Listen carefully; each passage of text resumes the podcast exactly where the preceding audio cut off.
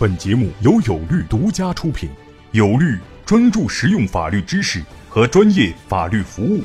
更多内容，欢迎关注微信公众号“有律在线”。最后一个原则，灵活的原则。实际上，每一个项目都不同，这也是我经常说的一句话，就是股权分配是没有一个公式的。就是以每一个项目都有不同的情况，每一个项目都需要去有不同的一些设计。但是呢，有一些原则是必须要坚持。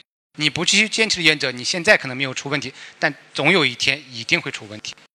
所以我们要把前面这几个原则，包括投篮原则、包括阶梯原则、包括控制原则，还有平等原则、动态原则和风控原则，我们要把它结合起来。你只有把它结合起来了，那么你才会真正的去。